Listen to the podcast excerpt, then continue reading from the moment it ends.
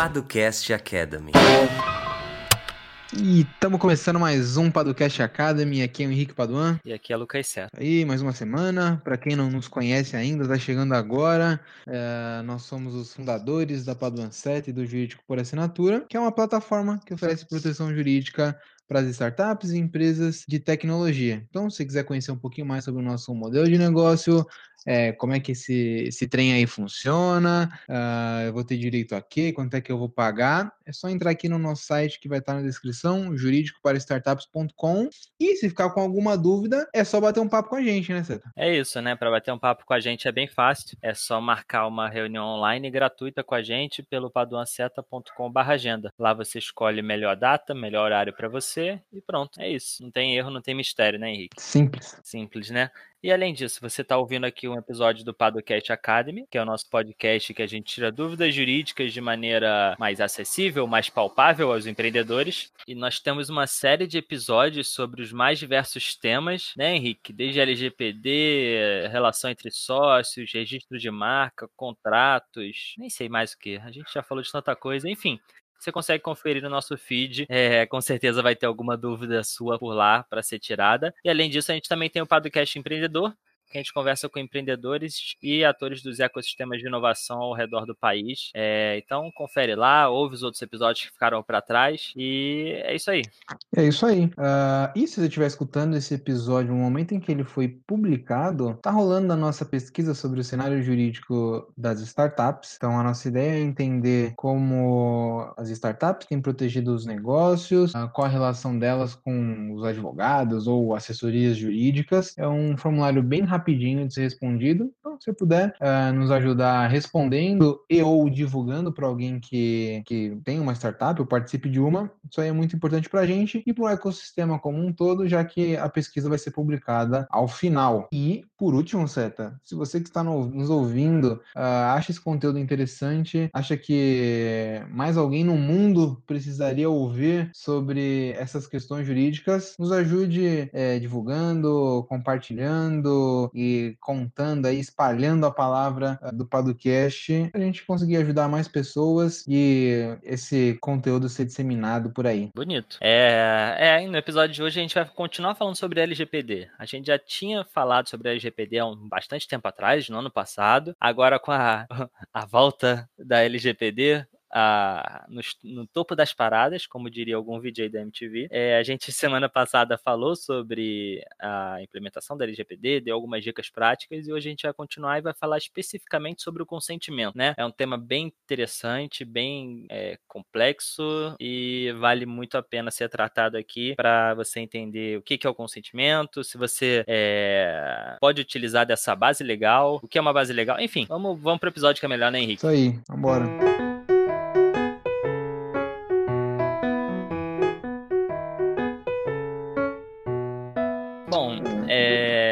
Quer começar, Henrique? Não, já, só, eu já ia, já ia, comer, ia fazer aqui a pergunta pro meu oráculo de LGPD. Ah, o quê? A gente sabe. Cadê que... o oráculo?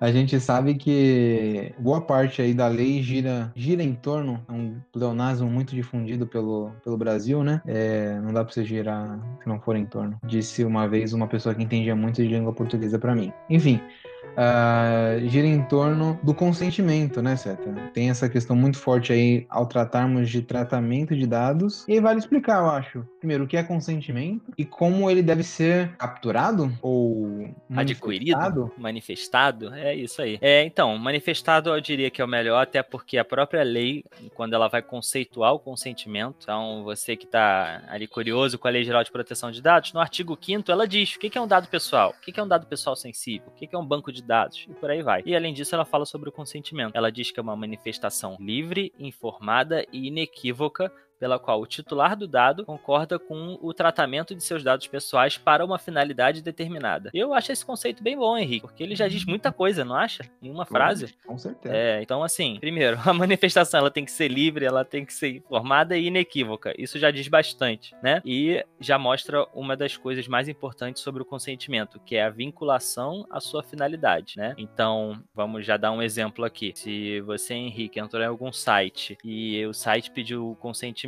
seu para que ele usasse aquele dado para te enviar e-mails, mas ele tá usando também para outra coisa, você já tem um consentimento ali viciado, né? Então você já tem aquela empresa descumprindo a LGPD nesse caso. Então o consentimento ele tá sempre, ele tem que estar tá sempre vinculado à finalidade determinada e que foi informada para você titular de dados. E aí eu convido aqueles que ainda não ouviram o último episódio é, a ouvir porque é bem importante. A gente fala bastante sobre finalidade, necessidade e transparência, que são coisas essenciais para LGPD e isso vai sempre estar tá rodeando a nossa discussão aqui, nosso debate, até porque são os princípios, talvez os principais princípios da LGPD, os alicerces da LGPD, né? Uhum. Então, o consentimento é algo que a gente vai utilizar bastante e ele é uma base legal, Henrique. É, uhum. o que é uma base legal, né? Quando alguém vai tratar os dados dos titulares, ele tem que ter uma, uma base conforme a Lei Geral de Proteção de Dados. E as bases legais, elas estão previstas no artigo 7 da LGPD, né? E aí você tem, por exemplo, é, o consentimento. Se você tem que cumprir uma obrigação legal, você pode tratar os dados daquela, daquela pessoa. Se chega ao Ministério Público e te solicita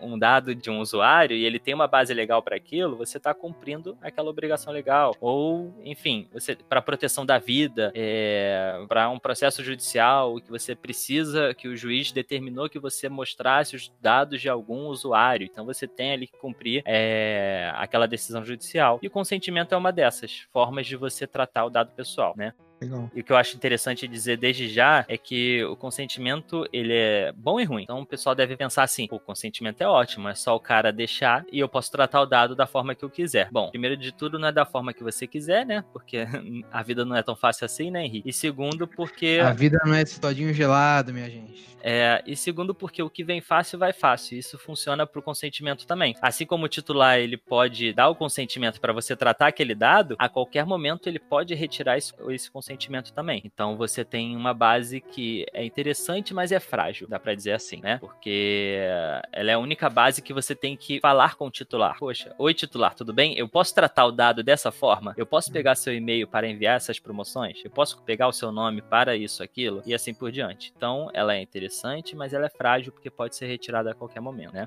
É, uma, uma questão aqui. Esse informado, ele então tem correlação com indicação das finalidades daquele tratamento? Ou tem mais alguma outra informação que aquele que vai realizar o tratamento de dados tem que, tem que promover. É, não só a finalidade, como por quanto tempo, se eu vou uhum. compartilhar com alguém ou não, e assim por diante, né? Então a informação é tudo aquilo que você é, tem ao redor do dado, né? Tanto para quê, para quem eu vou compartilhar, por quanto tempo, é, onde eu guardo o seu dado, eu guardo onde? Num, numa pasta, num documento, num, no, no drive, num... onde é que é? No HD externo? Não sei. Mas em algum lugar você guarda aquele dado, então você tem que que informar isso também. E além de ser informado, ele tem que ser prévio. Então, isso é algo bem interessante, né? E você não uhum. pode é, pegar o consentimento depois que você já tem aquele dado que você está tratando. Por isso que, pensando aqui numa startup, na jornada do usuário, você tem aquele dever de solicitar o consentimento antes mesmo de você começar a tratar os dados dele, né? Uhum. Então, é, a revogabilidade foi o que a gente falou também, que é essencial. A qualquer momento que alguém quiser, ela pode revogar o consentimento dela. E algo interessante é que não precisa ser por escrito escrito, Henrique. É, não precisa ser por escrito, mas precisa ser expresso. São coisas uhum. diferentes, né? Ou seja, eu não posso é, pensar assim: ah, o Henrique ele quis me dar esse consentimento sim, ó, tudo aqui leva a crer que sim. Não, eu preciso que ele seja expresso, ainda que seja por telefone, sei lá, né? Ou por um áudio do WhatsApp, né? Uhum. Henrique me manda o um áudio dizendo: eu, Henrique, aceito que você trate meus dados da forma aqui que, que você mencionou, né? Isso aqui é um, é um consentimento expresso, ainda que não escrito, né? Isso vai depender, claro, de qual a sua atividade, como é que funciona. Normalmente é escrito, mas tenham em mente que não necessariamente é escrito, né? Uhum. Então, isso é, é, algo bem interessante. O inequívoco tem a ver com essa questão do, dele ser expresso? Exatamente, eu não posso ter dúvida, não pode ficar nebuloso uhum. se a pessoa deu ou não o consentimento para aquele tratamento de dados. Isso tem a ver também com aquela questão de é, alguém está se cadastrando e você tem um, um checkbox que já está marcado. Uhum, uhum. Será que é, é, tão certo assim que a pessoa quis e entendeu que os dados dela estavam sendo tratados ou seriam tratados daquela maneira, ao meu ver, não é inequívoco. Porque a pessoa pode ter passado despercebido por ali, né? Uhum. Não estava muito bem informado no site, não estava é, destacado. Então, tudo isso torna meio nebuloso saber se aquela pessoa realmente estava ciente que aqueles dados estavam sendo tratados. E por isso que aquela questão da política de privacidade fica no fundo da página e é ignorada na hora de fazer um cadastro. Você nem sabe por que, que seus dados estavam sendo tratados, ainda que você tenha aceito, talvez não seja inequívoco, né, Henrique? Tem... Uhum, total.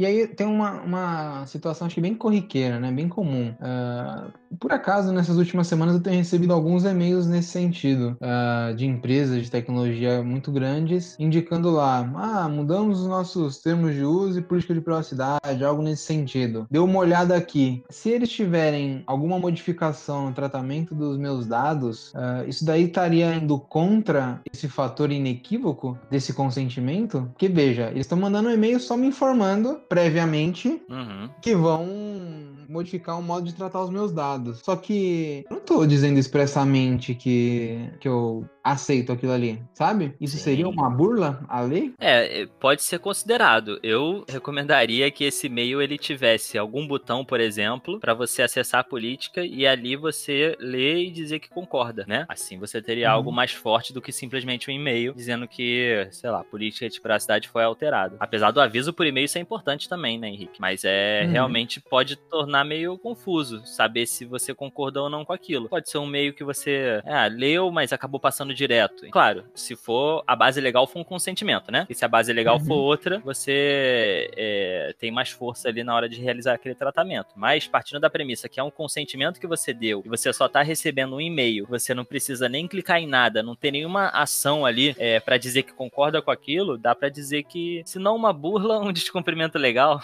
Uhum. é, por, pelo fato do consentimento não ser inequívoco ali, né? Ah, então, é, é, algo que é, é, um, é um tema interessante, né? Mas que uhum. sempre traga clareza, né? Sempre. E aí entra outro ponto do consentimento, que é sempre tenha uma ação do, do seu usuário, do seu titular do dado, né? Então, nunca coloque a caixa, é o que se chama lá de opt-in, né? Então, uhum. sempre, mais uma expressão em inglês, Henrique, dá um check na expressão em inglês, né? Aí, ó, outra expressão em inglês, check também. Uhum. É, mas é, é o caso do, do titular de dados ter sempre que positivamente dar o seu opt opt-in, ou seja, a caixinha ela tem que estar, tá, ela não pode estar tá preenchida, é, o consentimento ele tem que ser requerido de uma forma separada dos termos e condições. Então, isso é uma mistura, né? Uhum. A gente sempre fala, não basta uma bela política de privacidade se ela não se refletir na jornada do usuário. Então, quando você está solicitando ali o nome, se o nome for por meio do, sei lá, se você precisar do e-mail e a base legal for o consentimento, você tem que deixar bem claro que você está solicitando e-mail e que a pessoa dá um ok para você coletar aquele e-mail. E aí, você não pode usar essas caixinhas pré-selecionadas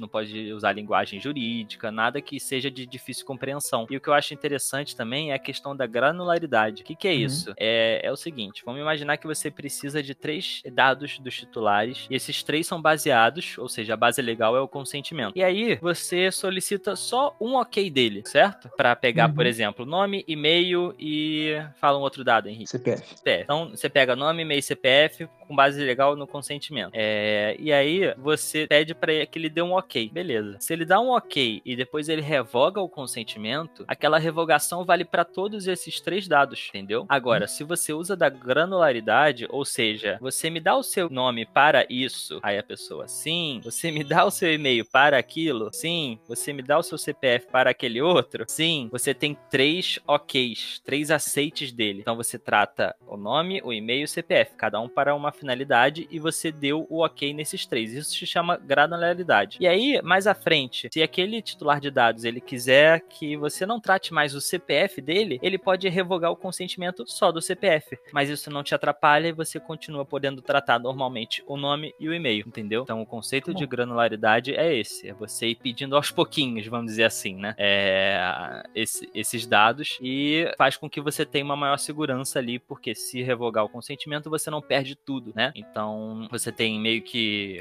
uma solicitação para cada consentimento e isso dá uma maior força ali para você na hora de tratar esses dados. Então é Tem algo algum- que é interessante, bem relevante no que diz respeito ao consentimento. Então, tem alguns serviços que não, não é bem relacionado a isso, né? Mas que eles separam. Ah, se você quer receber notícias ou a newsletter daquela empresa. Aí eles colocam uma outra caixinha, diferente da do aceite de termos de uso e política de privacidade. Já é de alguma maneira utilizando esse conceito aí, né? Do... Exatamente. Você vai cada vez mais e dece- dá pra dizer descentralizar talvez, né? Essa questão, porque primeiro, quando você tem um aceite muito amplo e geral, você perde um pouquinho daquela ideia da LGPD de você trazer clareza, né? Uhum. Então, se você pede o nome e ao lado do, desse campo de solicitação do nome tá dizendo o porquê você tá pedindo e se a pessoa aceita ou não, caramba, dizer que você tá descumprindo a LGPD ou que a pessoa não teve a informação ou que aquele consentimento não foi inequívoco é difícil, né? Então, Uhum. tudo isso você vai. Cada, cada coisinha a mais que você faz diminui um pouquinho o risco do outro lado, né? E então isso é algo bem importante, vale muito pro, pra questão do, do consentimento, né? E aí você tem uma série de regrinhas, né, pro consentimento, como a gente já falou várias aqui, né, Henrique? É, dessa questão da caixa pré-selecionada, de quem para quem você vai compartilhar, qual a finalidade, se você quiser, por exemplo, tem muito isso nos e-mails, é comum, né? Há muito tempo já que você assina uma newsletter e aí se você quiser cancelar, tem lá no final de todo e-mail. Se você não quiser mais receber, clica aqui, pronto Uhum. Entendeu? Então, esse tipo de coisa é interessante. É, E aí, você tem também, pós isso, caminhando aqui já pro final, né? Mas pós toda essa questão do tratamento de dados com o consentimento, você tem que fazer uma questão de registro e gestão do consentimento, né? Porque o consentimento, ele tem que ser mantido em registro, vamos dizer assim, né? Uma linguagem Uhum. meio antiga, mas tudo bem, funciona. Você tem que comprovar que aquela pessoa deu o consentimento dela. Não a pessoa tem que comprovar que ela não deu o consentimento. Então é Uhum. Importante que você tenha todos esses consentimentos dados para você registrados de alguma maneira, né? É, além disso, você tem que fazer uma gestão desse consentimento. Porque, por exemplo, se você diz que você vai utilizar aquele e-mail durante um ano, passou um ano e um dia, você não pode mais utilizar aquele e-mail. Você não tem mais o consentimento. O consentimento morreu ali. Então você pode renovar esse consentimento. Você envia um e-mail, por exemplo, dizendo que a pessoa pode é, manter, pode, por exemplo, continuar recebendo aquela newsletter se ela concordar. Aí você renovou por mais um ano e você registra de novo o consentimento que a pessoa deu, né? Então essa gestão do consentimento é algo interessante também e que deve ser muito bem feito para que você, se alguém, por exemplo, mais à frente, se a Agência Nacional de Proteção de Dados te cobrar ou se alguém ajuizar uma ação contra a sua empresa dizendo que não tinha dado consentimento, você vai ter registrado lá bonitinho. Sim, você deu sim o consentimento no dia tal, aqui tá o IP, sei lá. E aí você vai dar seu jeito de comprovar aquilo. Mas é Uhum. importante ter isso comprovado e fazendo essa gestão, para você não acabar tratando dados de pessoas que já revogaram ou que o consentimento já não existe mais. É, é aquela pra tirar o 10, né, certo? Não adianta nada fazer tudo isso daí e não registrar. É, Lá na exatamente. frente, é isso que vai valer. Ele me deu consentimento andando na rua, sabe, Henrique? Tem isso. É, então, assim, vamos, vamos tentar deixar tudo registrado bonitinho, o risco diminui e todo mundo sai feliz, né? Excelente. É isso. Então, assim, é- essa é uma visão geral sobre o consentimento. O assunto é bem denso, tem muita coisa, é bem interessante, eu acho o assunto interessante. Tem estudos específicos só sobre consentimento. Então, assim, ficou com alguma dúvida, fala com a gente, marca uma reunião, a gente conversa, a gente tira sua dúvida, manda uma mensagem no nosso Instagram, arroba Paduanceta, e a gente tá, tá por aí no mundo, né, Henrique? Boa, é isso aí. E agora vamos para aquele momento, né? Tão esperado, Seta. Momento das sugestões e indicações. Qual que é a sua da semana? Cara, eu vou. Eu posso indicar um filme ou não? Porque eu tô indicando muitos filmes. Não, tu fica à vontade. Aqui é, liberdade. Liberdade, Liberdade. consentida. Cara, você já viu um filme chamado Tropa de Elite? O senhor é um fanfarrão, seu 06. Tá bom, então. Cara, então, eu revi Tropa de Elite 1 e 2 esse final de semana. É clássico. E é, os dois seguidos, e assim, é impressionante como o filme é bom, né, cara? Muito bem produzido. É. Pô, o roteiro é bom, a direção é boa, atuação é boa. E é um filme muito mais complexo do que a Uhum. gente pensa, né? Sim. Porque. ah, Existem mil frases que caíram na boca da, da população. Você é um fanfarrão, né?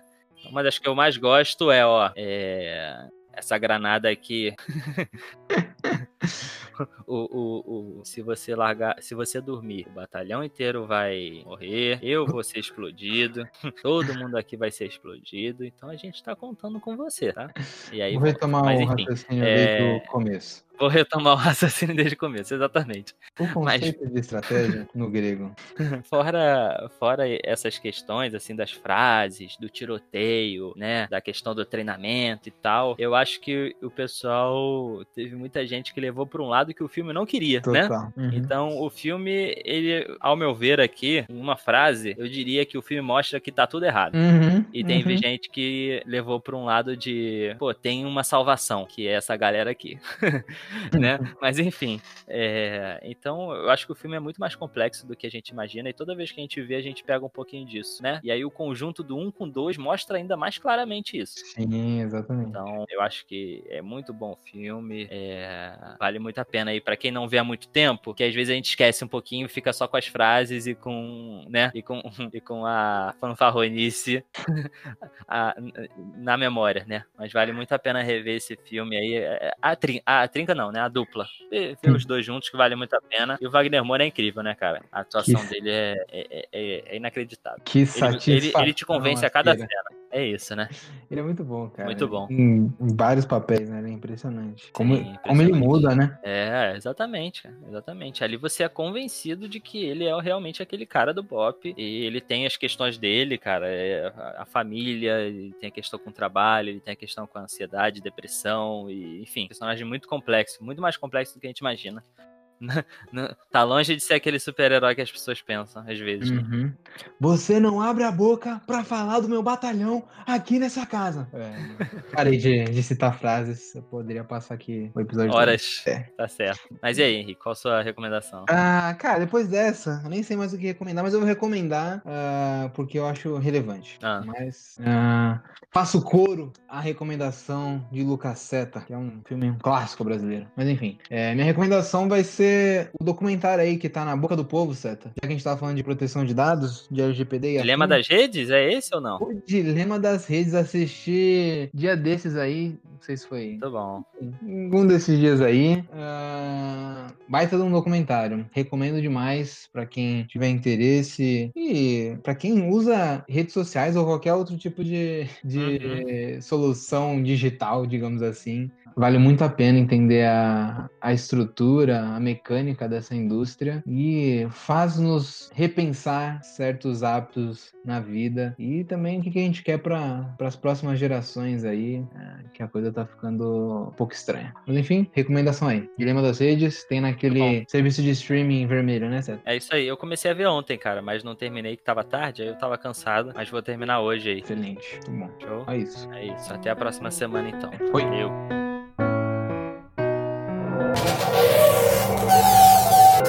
Edição Guilherme Gadini.